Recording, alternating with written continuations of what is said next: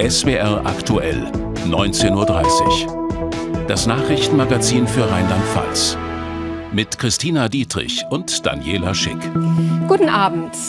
Wer folgt auf Christian Baldauf an der Spitze der CDU-Fraktion im Landtag? Diese Frage bleibt weiterhin offen, obwohl die Abgeordneten gestern den ganzen Tag und auch heute wieder darüber beraten haben. Immerhin ist klar, Baldauf bleibt dabei, das Amt im März abzugeben. Vor der Tagung war auch über einen möglichen Rücktritt vom Rücktritt spekuliert worden. Frederik Merks berichtet. Kein weißer Rauch, sondern graue Wolken. Am Morgen geht die Klausurtagung der CDU-Landtagsfraktion in den zweiten Tag. Mit wohlgemerkt anderthalbstündiger Verspätung. Das gestrige gemeinsame Abendessen soll zu einer nachgeholten Weihnachtsfeier geworden sein. Es ging wohl spät ins Bett. Die Fraktion bemüht sich nach den Streitschlagzeilen zum Jahreswechsel um ein geeinteres Bild als zuletzt. Bilder von Intrigen, Putsch oder Verschwörung will man auch heute deshalb um jeden Preis vermeiden. Um seine Nachfolge geht es. Noch Fraktionschef Christian Baldauf, der angekündigt hat, Ende März aufzuhören. Seitdem werden Namen gehandelt. Unter anderem diese beiden hier wurden zuletzt als mögliche neue Chefs genannt. Der wirtschaftspolitische Sprecher Helmut Martin aus Bad Kreuznach rechts und Gordon Schnieder, Fraktionsvize aus der Eifel links. Viele aus der Fraktion erhofften sich zur Befriedung deshalb eine Antwort in der Vorsitzfrage hinter verschlossener Tür. Um 14 Uhr ist der Himmel immer noch grau. Weißen Rauch gibt es heute nicht, aber einen Plan. Danach werde ich mein Amt zum 31. März aufgeben. Gleichzeitig soll die Neuwahl meiner Nachfolgerin oder meines Nachfolgers dann am 22. März erfolgen. Ein Team von Abgeordneten wird zeitnah einen gemeinsamen Personalvorschlag erarbeiten. Dieses Findungsteam bestehe aus vier Abgeordneten, die das Vertrauen der gesamten Fraktion genössen. Durchstechereien an die Presse, beschädigende Äußerungen über den noch amtierenden Vorsitzenden, ob er bald auf Wunden bleiben? Lassen Sie uns mal in zehn Jahren darüber reden. Im Moment habe ich den Hut auf äh, des Landes- und Fraktionsvorsitzenden. Ich will es so sagen, ich habe es ja auch gesagt, dass ich bin die Fraktion auch einig. Das war jetzt kein, äh, na sagen wir mal, ähm, äh, besonders gutes Bild, was wir da abgegeben haben. Und ich glaube, es geht nicht nur mir so, sondern anderen auch, dass das jetzt schnellstmöglich auch wieder in eine Richtung der Geschlossenheit gebracht werden muss. Treiben lassen wolle man sich bei der Nachfolgersuche nicht. Ob Gordon Schnieder, Helmut Martin oder jemand anders, keiner von ihnen stand heute für ein Interview zur Verfügung. Die Stimmung von Fraktionsmitgliedern variiert nach der Tagung zwischen trotziger Geschlossenheit und Enttäuschung. So passte der graue Himmel über Mainz dann doch ganz gut. Viel Wirbel also in dieser Woche bei der CDU-Fraktion. Zur Einordnung ist unser landespolitischer Korrespondent Friedrich Merks noch mal bei uns im Studio. Ja, viele hatten auf einen Namen gehofft, den gibt es nicht. Warum hat die Fraktion niemanden benannt? Weil man sich ganz offenbar nicht darauf einigen konnte. Also es stimmt, es gibt Leute aus der Fraktion, die im Vorfeld gehofft hatten, dass es einen Namen eines Teams oder eines wirklich Vorsitzenden gibt, auf den man sich einigen kann und dann eben das weitere Fortgehen bespricht. Aber das ist äh, offenbar nicht so gekommen und äh, man war da auch durchaus enttäuscht drüber. Das hat man gespürt, wenn man mit äh, einigen Abgeordneten mal so auf dem Flur unter der Hand gesprochen hat, dass da durchaus Enttäuschung war. Aber immerhin hat man sich an die Nachrichtensperre, die es, glaube ich, mehr oder weniger gab, bei der CDU-Fraktion heute gehalten. Niemand hat Interviews gegeben oder eigene Zitate rausgegeben, außer der Fraktionsvorsitzende Christian Waldorf selbst.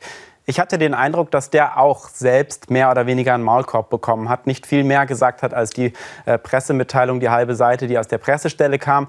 Er hat auf die ganzen Fragen zu den Zerwürfnissen, Vorkommnissen der letzten Tage und Wochen immer nur geantwortet, Internes muss intern bleiben. Er selbst verkauft das als Geschlossenheit, sagt, man will sich nicht treiben lassen, aber ich glaube, ehrlich ist, es ist der kleinste gemeinsame Nenner, was da heute rausgekommen ist. Tut sich denn die Fraktion damit einen Gefallen, keinen Nachfolger benannt zu haben? Nein, das tut sie ganz äh, bestimmt nicht, denn äh, die internen Kritiker, ähm, die halten sich zwar jetzt noch an diese Nachrichtensperre, die letzten zwei Tage können sie da auch stolz drauf sein, aber wie lange das hält, das ist, glaube ich, die nächste Frage. Und der politische Gegner, der kriegt das natürlich auch mit. Aus der SPD-Fraktion heißt es heute, die CDU sei jetzt eine führungslose Opposition. Ähm, das ist natürlich Mitleid oder Krokodilstränen könnte man auch auch sagen vom politischen Gegner, das hätte sich Christian Waldorf sparen können und die Fraktion auch, wenn man heute eine mutigere Entscheidung getroffen hätte. Ja, was sagt das alles über die CDU aus? Es gibt einen abgedroschenen Spruch, der heißt, wenn ich mal nicht weiter weiß, dann bilde ich einen Arbeitskreis. Und ähm, ich glaube, dass da jetzt eine Findungskommission die Nachfolge für Christian Waldorf sucht, ist genau das. Ein Zeichen von ziemlicher Ahnungslosigkeit, wo es überhaupt hingehen soll und mit wem. Die Fragen hätten beantwortet werden können, jetzt sind sie nur vertagt. Sagt Frederik Merks. Danke. Gern. Ja, und wo es bei den einen knirscht, läuft es bei den anderen geräuschlos. Auch die Grünen wechseln die Fraktionsspitze. Bernhard Braun hört auf. Er war seit 2016 Vorsitzender und macht Platz für sie. Pierre Schellhammer, bisher parlamentarische Geschäftsführerin. Damit vollzieht die Regierungspartei einen Generationenwechsel. Dazu mehr von Tim Kirschsieper. Frischer rheinhessischer Wind. Pia Schellhammer ist neue Fraktionsvorsitzende der Grünen. Die Oppenheimerin ist erst 37 Jahre alt, blickt aber schon auf mehr als zehn Jahre Erfahrung im Landtag. Tatsächlich macht es ganz große Freude, jeden Tag zu gestalten und Lösungen zu suchen für die Probleme, die ja immer wieder neue Probleme auch sind. Ähm, das ist das, was jeden Tag Freude macht. Kein Tag ist wie der andere. Schellhammer war bisher parlamentarische Geschäftsführerin der Grünen. Sie war die einzige Kandidatin für den Fraktionsvorsitz. Ihre Wahl war also keine große Überraschung. Ich habe einen großen Respekt vor dieser Aufgabe. Wir stehen vor großen Herausforderungen auch hier in Rheinland-Pfalz. Wir wollen Rheinland-Pfalz zukunftsfähig und klimaneutral aufstellen, die Energie- und Mobilitätswende voranbringen. Wir wollen bezahlbares und ressourcenschonendes Wohnen in Stadt und Land. Schellhammer übernimmt den Vorsitz vom grünen Urgestein Bernhard Braun. Der Ludwigshafener ist seit 1982 Mitglied der Partei. Da war Schellhammer noch gar nicht geboren. 1996 zog Braun erstmals in den Landtag ein. Ein Jahr später prophezeite er, im Jahr 2010 ist Politik nicht mehr mein Hauptjob, äh, sondern ich mache vielleicht eine Weltumsegelung. Doch es kam anders. Von 2007 bis 2010 war er Landesvorsitzender des BUND. Da waren die Grünen nicht im Landtag. Ab 2011 zog Braun mit den Grünen dort wieder ein. Von 2016 bis heute war er Fraktionsvorsitzender. Vor einigen Monaten hatte der 64-Jährige seinen Rückzug von diesem Amt angekündigt. Abgeordneter will er aber bleiben. Interviews hat er heute keine gegeben, stattdessen seiner Nachfolgerin die Bühne überlassen. Generell ist es toll, dass wir Grünen es hinkriegen, dass verschiedene Generationen bei uns an der Politik mitwirken. Und ich hatte wirklich das Glück, auch hier in der Fraktion in den letzten beiden Wahlperioden schon viel zu lernen von meinen KollegInnen. Und ich danke einfach Bernhard Braun für all das, was er auch für unsere Fraktion in die Grünen hier in Rheinland-Pfalz getan hat. Der Generationswechsel ist eingeleitet. Nun will Schellhammer Klimaschutz und Mobilitätswende weiter vorantreiben. Wir sind beim ersten Nachrichtenüberblick mit Christina Dietrich. Die Räumung des Braunkohledorfs Lützerath in Nordrhein-Westfalen ist auch in Rheinland-Pfalz, also bei uns, ein Thema. Klimaschützer haben in Mainz gegen den geplanten Abbau von Braunkohle in Lützerath demonstriert und sich zugleich gegen die Räumung des dortigen Protestcamps ausgesprochen. Die Demonstrierenden in Mainz fordern ein Moratorium der Räumung. Die Forderung unterstützen unter anderem Greenpeace, Fridays for Future und Scientists for Future. Die Aktivisten bestreiten, dass die Kohle aus Lützerath gebraucht werde, um die Energiekrise zu bewältigen. Der Energiekonzern RWE will den Tagebau vor Ort ausdehnen. Seit dem Morgen räumen Polizisten das Dorf Lützerath, in dem sich viele Aktivisten verschanzt haben. Der Zoll am Flughafen Hahn hat im vergangenen Jahr nach Schmuggelware gesucht und ist fündig geworden. So sei unter anderem eine Tonne gefälschter Markenkleidung in einem Frachtflieger aus China entdeckt worden. Zudem habe man insgesamt mehrere tausend Zigaretten beschlagnahmt, sowie Bargeld und geringe Mengen Drogen. Bei der Kontrolle des EU-Embargos gegen Russland seien keine Verstöße festgestellt worden. Mehrere Städte und Landkreise in der Vorder- und Südpfalz haben nach eigenen Angaben zu wenig Wohnraum, um weitere Geflüchtete aufzunehmen. Betroffen sind der Kreis Germersheim, der Kreis Südliche Weinstraße sowie die Städte Frankenthal und Ludwigshafen. Deshalb ruft zum Beispiel der Kreis Germersheim Immobilienbesitzer auf, freie Wohnungen zu melden. In Rheinland-Pfalz bleibt es vorerst bei der Maskenpflicht in Bussen und Bahnen. Das hat das Gesundheitsministerium dem SWR mitgeteilt. Unser Nachbarland Baden-Württemberg hatte heute erklärt, die Maskenpflicht im öffentlichen Nahverkehr Ende des Monats abzuschaffen. Die Liste der Anklagepunkte der Bundesanwaltschaft gegen eine mutmaßliche IS-Anhängerin aus Ida Oberstein ist lang. Sie muss sich etwa wegen Mitgliedschaft in einer terroristischen Vereinigung und Beihilfe zum Völkermord verantworten. Unter anderem sollen sie und ihr Mann eine Frau jesidischen Glaubens als Sklavin misshandelt haben. Heute hat der Prozess vor dem Oberlandesgericht Koblenz begonnen. Über den ersten Verhandlungstag und die Hintergründe der Anklage Claudia Kornmeier. August 2014. In einem koordinierten Angriff überfällt die Terrormiliz Islamischer Staat die Jesiden in der Sinjar-Region. Tausende Menschen werden verschleppt, versklavt, getötet. Junge Mädchen werden als Sexsklavinnen verkauft, ältere Frauen für den Haushalt. So führt es die Bundesanwaltschaft achteinhalb Jahre später im Strafprozess gegen eine deutsche IS-Rückkehrerin aus.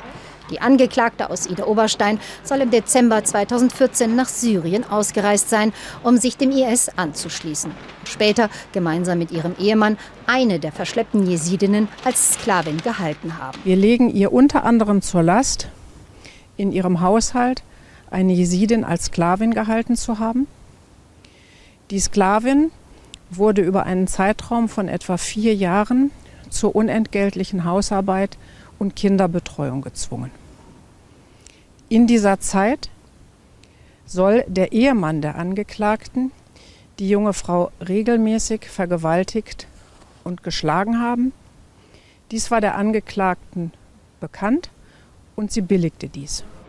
Das habe dem Ziel des IS gedient, den jesidischen Glauben zu vernichten. Deswegen lautet die Anklage auch auf Beihilfe zum Völkermord. Als Zeugin soll dazu die Jesidin selbst befragt werden, die auch Nebenklägerin ist. Beim Prozessauftakt konnte nur ihre Anwältin dabei sein.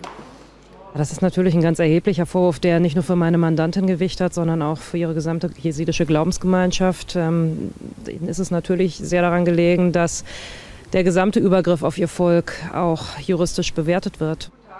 Die Angeklagte will sich im Laufe des Prozesses auch selbst zu den Vorwürfen äußern. Vom Oberlandesgericht in Koblenz ist live Claudia Kornmeier von der SWR Rechtsredaktion zugeschaltet. Wir haben es ja gerade gehört, die Angeklagte hat angekündigt, sich zu den Vorwürfen äußern zu wollen. Hat sie auch heute schon was gesagt? Also sie selbst heute noch nicht, aber einer ihrer Anwälte, der hat nach der Verlesung der Anklage eine Anmerkung gemacht. Und zwar, dass aus seiner Sicht der Fall seiner Mandantin besonders ist. Und zwar besonders im Vergleich zu anderen Fällen von anderen IS-Rückkehrerinnen nach Deutschland. Und zwar deshalb, weil der Ehemann der seiner Mandantin als Arzt dort gearbeitet hat und nicht etwa als IS-Kämpfer. Und da besteht aus seiner Sicht noch Aufklärungsbedarf.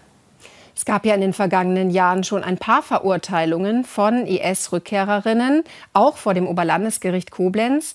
Was macht dieses Verfahren insgesamt jetzt besonders?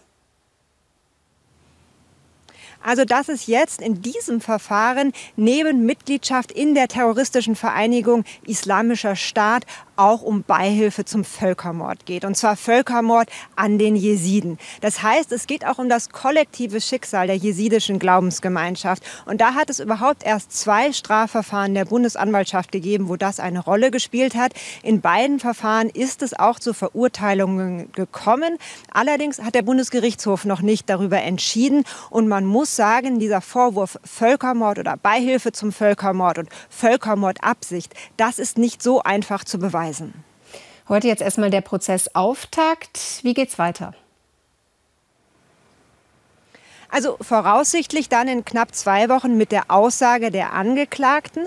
Und dann für Mitte Februar ist die Jesidin, also die Frau, die von der Angeklagten versklavt worden sein soll, als Zeugin geladen. Da sind drei Tage im Moment für die Aussage eingeplant. Wahrscheinlich wird die Frau auch noch ein bisschen länger bleiben, um den Prozess dann auch noch weiter verfolgen zu können. Und dann sind noch eine Reihe weiterer Zeugen geladen. Und zwar unter anderem Frauen, die in einem Haus für alleinstehende Frauen gelebt haben haben sollen, dass die Angeklagte mit ihrem Ehemann für den, für den IS geführt haben soll. Ja, danke für diese Informationen, Claudia Kornmeier. Immer mehr Menschen reisen illegal nach Deutschland ein, häufig über Luxemburg oder Belgien, zunächst nach Rheinland-Pfalz. Die Zahl ist laut Bundespolizei im Vergleich zu den Vorjahren um ca. 30 Prozent gestiegen. Deshalb hat die Polizei die Kontrollen verstärkt. In Bussen, Zügen und an der Autobahn. Ansgar Zender hat den Beamten dabei über die Schulter geschaut. Nicht jedes Fahrzeug wird angehalten, aber in alle wird reingeschaut. Seit dem Vormittag wird der komplette Verkehr der A64 aus Luxemburg über den Parkplatz Markusberg bei Trier umgeleitet. Bei den Autofahrerinnen und Autofahrern ist Geduld gefragt, bei den Einsatzkräften der Bundespolizei Erfahrung. Sie suchen vor allem nach Menschen, die unerlaubt nach Deutschland eingereist sind. Wenn man mit dieser Zielrichtung kontrolliert, dann zieht man halt kein Familienvater mit Kindern raus, sondern dann zieht man halt Kleinbusse raus, wo man nicht direkt reinschauen kann, ähm, eventuell auch ausländische oder auswärtige Kennzeichen ähm, und kontrolliert die. Die Mitfahrer eines Kleinbusses mit französischen Kennzeichen werden genau kontrolliert. Und auch ein Transporter aus Frankreich wird unter die Lupe genommen. Dass die Bundespolizei genauer hinschaut, hat einen Grund. Die Zahl der illegalen Einreisen im Grenzgebiet zu Luxemburg und Belgien hat stark zugenommen. Im Bereich Trier wurden in den vergangenen beiden Jahren 1500 Menschen aufgegriffen. Die beiden Fahrzeuge aus Frankreich aber dürfen weiterfahren. Es gibt keinen Verdacht. Früher gab es ja die Balkanroute. Dort kamen relativ viele Unerlaubte in die EU und dann zwangsläufig auch nach Deutschland. Ähm, heute gibt es diese Ausweichroute, die sogenannte Westroute dass die Leute dann über Belgien, Luxemburg oder auch über die Schweiz nach Deutschland kommen. Ähm, bedingt dadurch auf der Balkanroute sind neue Kontrollmechanismen oder dort wird intensiver kontrolliert an den Außengrenzen. Viele unerlaubt Eingereiste kommen aus Afghanistan oder Syrien. Dieser Syrer aber hat eine Aufenthaltsgenehmigung für Deutschland. Es ist alles in Ordnung. Neben Straßenkontrollen überprüfen Bundespolizisten auch in Zügen, Bahnhöfen und auf dem Flughafen Hahn die Einreise. Es gibt Schleusungen, professionelle Schleusungen natürlich, aber es gibt auch viele, die es äh, ja, auf eigene Faust versuchen. Die mit einem Auto reinkommen, die mit einem Bus zum Beispiel reinkommen. Reisebusse, dort finden wir auch relativ viel unerlaubte äh, oder unerlaubt Eingereiste. Und, äh, oder auch mit dem Flugzeug, zum Beispiel nach Luxemburg und dann von Luxemburg mit dem Taxi oder mit einem Abholer nach Deutschland. Nach mehreren Stunden Kontrolle heute kein Verstoß gegen das Aufenthaltsrecht, aber die Bundespolizei hat Präsenz gezeigt. Die Nachricht kam für die Menschen im Rhein-Lahn-Kreis überraschend. Die Paracelsus-Klinik in Bad Ems schließt, und zwar bereits Ende März. Das Krankenhaus sei nicht wirtschaftlich, heißt es. Das hat die Betreibergesellschaft gestern mitgeteilt. Wir haben es auch kurz gemeldet. Und heute wollen wir noch mal genauer drauf schauen. Was sind die Hintergründe? Und welche Folgen hat das aus für Beschäftigte und Patienten? Katrin Freisberg hat recherchiert. Regenwolken über der Paracelsus-Klinik in Bad Ems. Das trübe Wetter passt zur Stimmung von Stadtbürgermeister Oliver Krügel. Er sei von der Nachricht, dass das Krankenhaus Ende März schließen soll, völlig überrascht worden. Es habe keine Gespräche im Vorfeld mit der Krankenhausgesellschaft gegeben, kritisiert er. Die Entscheidung werde er so nicht akzeptieren. Wir sind in engem Austausch auch mit dem äh, Betriebsrat ähm, und äh, auch mit dem Gesundheitsministerium äh, wird es jetzt Gespräche und Telefonate geben in den nächsten Tagen. Da hatte ich bereits heute Morgen Kontakt und äh, wir wollen das Ganze so nicht hinnehmen. Die Krankenhausgesellschaft, die mehrere Kliniken bundesweit betreibt, nennt als einen Grund für die Schließung, dass der Betrieb des Bad Emser Standorts nicht wirtschaftlich sei. Ein weiterer Grund sei der Fachkräftemangel, heißt es in einer schriftlichen Erklärung. Wir sind verantwortlich für einen ordnungsgemäßen Betrieb der Klinik. Dies war seit geraumer Zeit immer wieder nur eingeschränkt oder unter allergrößter Belastung der gesamten Belegschaft möglich. Auf Dauer ist eine solche Belastung weder personell noch betriebswirtschaftlich tragbar. Für den Landrat des Rhein-Lahn-Kreises ist es unverständlich, dass all diese Probleme nicht frühzeitig kommuniziert wurden. Wir hatten ja 2017, 2018 schon mal ein Problem auf diesem Berg mit Hufeland, Paracelsus damals. Und da müssten die Beteiligten eigentlich wissen, dass man mit uns konstruktiv zusammenarbeiten kann. Aber es ist noch nicht mal der Versuch gemacht worden. Und das erstaunt mich und da bin ich auch leicht verärgert drüber, ja. Zumindest am kommenden Dienstag soll jetzt gesprochen werden. Bei einem runden Tisch. Laut Bürgermeister Krügel haben bereits Vertreter der Landespolitik zugesagt. Und auch das Klinikmanagement werde bei dem Treffen dabei sein. Für ein Theater ist es eine Katastrophe, wenn es keine Bühne hat. So geht es dem Pfalztheater Kaiserslautern. Vor drei Wochen gab es im Theater einen heftigen Wasserschaden. Und heute wurde bekannt, welche Konsequenzen das nun hat. Die Hauptbühne ist so stark beschädigt, dass darauf bis auf weiteres keine Aufführungen möglich sind. Was heißt das für das Theater? Dazu Oliver Bemelmann. Für die Verantwortlichen des Pfalztheaters ist der Worst Case eingetreten. Die Hauptbühne im Großen Haus ist so stark beschädigt, dass sie für die komplette Spielzeit ausfällt. Der Bühnenboden muss erneuert werden, sogar die Statik ist betroffen. Unter diesen Bühnenteilen liegt äh, Mineralwolle und die ist nass. Die lässt sich nicht mehr trocknen, die wird auch irgendwann gesundheitsgefährdend. Und deswegen müssen sämtliche beregneten Teile, die eben nass wurden, äh, dort ausgetauscht werden. Also wir sind sehr traurig alle, schauen jetzt aber, wie wir weitermachen. Aber es ist schon das Schlimmste, was uns passieren konnte. Am 19. Dezember ergossen sich rund 10.000 Liter Wasser über Haupt- und Unterbühne, nachdem die Feuerwehr die Sprinkleranlage routinemäßig geprüft und dabei versehentlich ausgelöst hatte. Einen technischen Defekt schließt der Theaterbetreiber, der Bezirksverband Pfalz, aus. Wir gehen im Moment davon aus, dass es sicherlich ein siebenstelliger Millionenbetrag wird. Ob vorne eine Eins oder eine andere Zahl steht, bleibt abzuwarten. Wir können erst ab der zweiten Januarhälfte die gesamte Technik überprüfen. Und da kann es natürlich noch enorme Schadensfeststellungen geben. Das Motto des Spielplans Auf- und Umbruch hat für die künstlerische Leitung nun eine ganz andere Bedeutung bekommen. Zwar kann die Werkstattbühne weiter genutzt werden, für Großproduktionen werden nun Ausweichspielstätten in der Pfalz gesucht. Es hängt jetzt eben davon ab, welche Produktion wir wo machen können. Ähm, das natürlich wieder alles, die Planungen und sowas, das muss alles überarbeitet werden. Also die ganze Arbeit von anderthalb Jahren muss gemacht werden. Noch müssen viele Bereiche des Pfalztheaters getrocknet und saniert werden. Frühestens im Spätsommer soll es wieder Veranstaltungen im Großen Haus geben.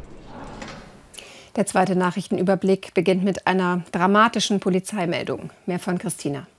In Neuhofen ist eine 87-jährige Frau offenbar von einem Hund totgebissen worden. Laut Polizei war die Frau gestern Nachmittag bei Verwandten zu Besuch.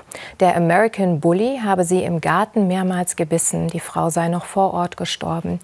Die in Deutschland noch nicht anerkannte Hunderasse steht in Berlin auf der Liste gefährlicher Hunde. In einer Bank in Neustadt-Wied ist in der vergangenen Nacht ein Geldautomat gesprengt worden. Die Polizei fahndet nach den Tätern. Ob bei der Sprengung Geld erbeutet wurde, blieb zunächst unklar. Der Eingang zum Bankbereich sei beschädigt worden. Ein angehender Polizeibeamter darf wegen seiner Nähe zur rechtsextremen Partei Der Dritte Weg aus seinem Beamtenverhältnis entlassen werden. Das hat das Verwaltungsgericht Mainz entschieden und damit der Bundespolizei Recht gegeben. Der Mann war jahrelang zahlendes Mitglied der rechtsextremen Partei. Nach einer internen geheimdienstlichen Überprüfung wurde der Mann daraufhin entlassen. Monatelang war sie unterwegs, jetzt ist sie in der Antarktis angekommen. Die traditionelle Weinkiste aus Rheinland-Pfalz. Im Sommer ging die Kiste mit 70 Flaschen auf Reisen, darin Weine aus Rheinhessen und der Pfalz. Wie jedes Jahr nimmt das Überwinterungsteam der Neumeier Station 3 das Paket in Empfang. Die Tradition gibt es bereits seit 1984. Wenn von Mainz 05 die Rede ist, geht es natürlich meist um Fußball. Aber seit letzten Sommer hat der FSV auch eine Tischtennismannschaft in der Bundesliga. Ein junges, motiviertes Team, das sich allerdings schwer tut als Aufsteiger. Letzter Platz nach dem Ende der Vorrunde. Gestern sollte der erste Heimsieg der Saison her, doch gegen den Tabellendritten hatten die 05er keine Chance. Trotzdem, der Kampf um den Klassenerhalt geht weiter. Stefan May. Nach zwei Stunden Matchball. Andrei Putuntika verliert sein zweites Einzel. Die Niederlage ist besiegelt und das, obwohl der Gegner auf drei Stammkräfte verzichten musste. Doch von Niedergeschlagenheit ist nichts zu spüren bei den Mainzern. Erste Saison, also die erste Saisonseite war nicht so einfach, weil wir sind ziemlich neu und jetzt kommen wir. Kommen wir ruhig, äh, Step, to, Step to Step sozusagen. Ja, wir wollen schon schaffen, also auf jeden Fall. Vor dem Spiel stimmt Trainer Tomasz Kasika seine Mannschaft noch einmal ein. Die Zuversicht ist groß. Wie in der Hinrunde wollen die Mainzer wieder gewinnen.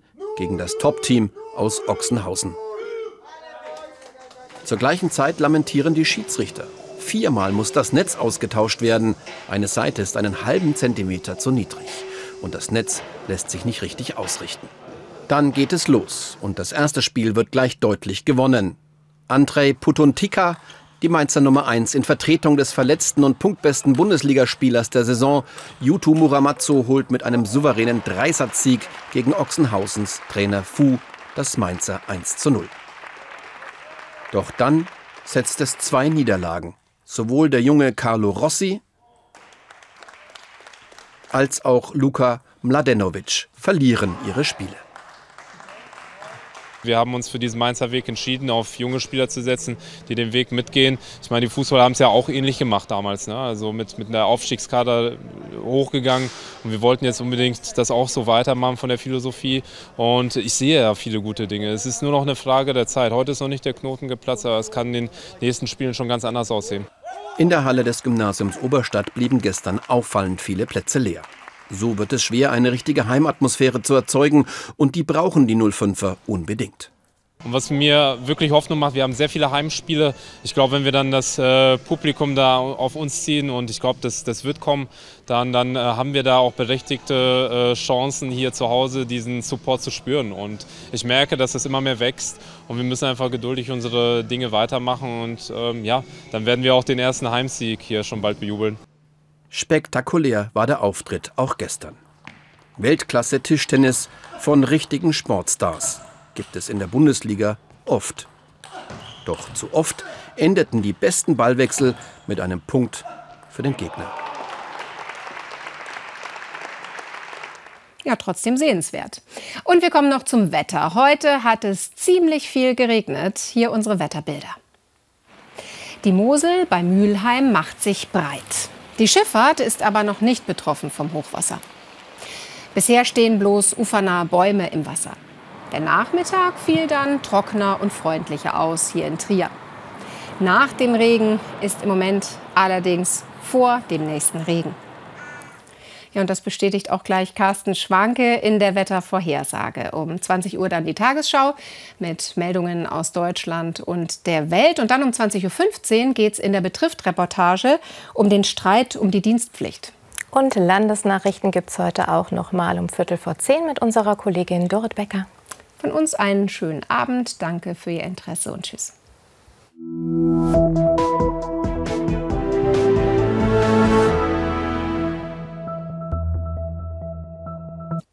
Einen schönen guten Abend, herzlich willkommen zu den Wetteraussichten für Rheinland-Pfalz.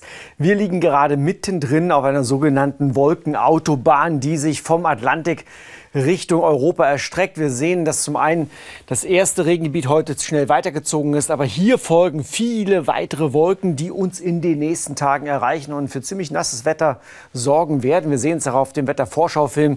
Da kommt der nächste Regen kommt schon wieder in der Nacht und auch morgen an. Dann gibt es am Freitag kleinere Pausen. Aber zum Wochenende, vor allem zum Samstag, kommt dann der nächste, zum Teil auch sehr kräftige und ergiebige Regen zu uns herangezogen. Und apropos Regen, heute Nacht, wie gesagt, geht es weiter. Kommt im Verlauf der Nacht kommt aus Westen das nächste Regengebiet. Am längsten trocken bleiben wird es noch in der Pfalz. Die Temperaturen liegen morgen früh am Ende der Nacht bei Werten zwischen 5 und 9 Grad. Morgen Vormittag bereiten sich dann diese Regenwolken schnell aus, in Verbindung übrigens auch mit kräftigem Wind. Auf den Bergen gibt es verbreitet Sturmböen, zum Teil sogar schwere Sturmböen. Morgen Nachmittag lässt der Wind etwas nach, der Regen bleibt am ehesten trocken bleiben kann es im Süden der Pfalz, sonst wird es nass weitergehen. Die Temperaturen steigen am Nachmittag auf 7 bis 12 Grad. Der Wind weht, wie gesagt, recht kräftig aus südwestlichen Richtungen. Zu den weiteren Aussichten. Es geht wechselhaft weiter und noch ziemlich mild am Freitag und am Samstag mit Temperaturen bis zu 12 Grad. Ab Sonntag fließt dann nicht mehr ganz so warme Luft zu uns. Die Höchsttemperaturen liegen nur noch im einstelligen Bereich.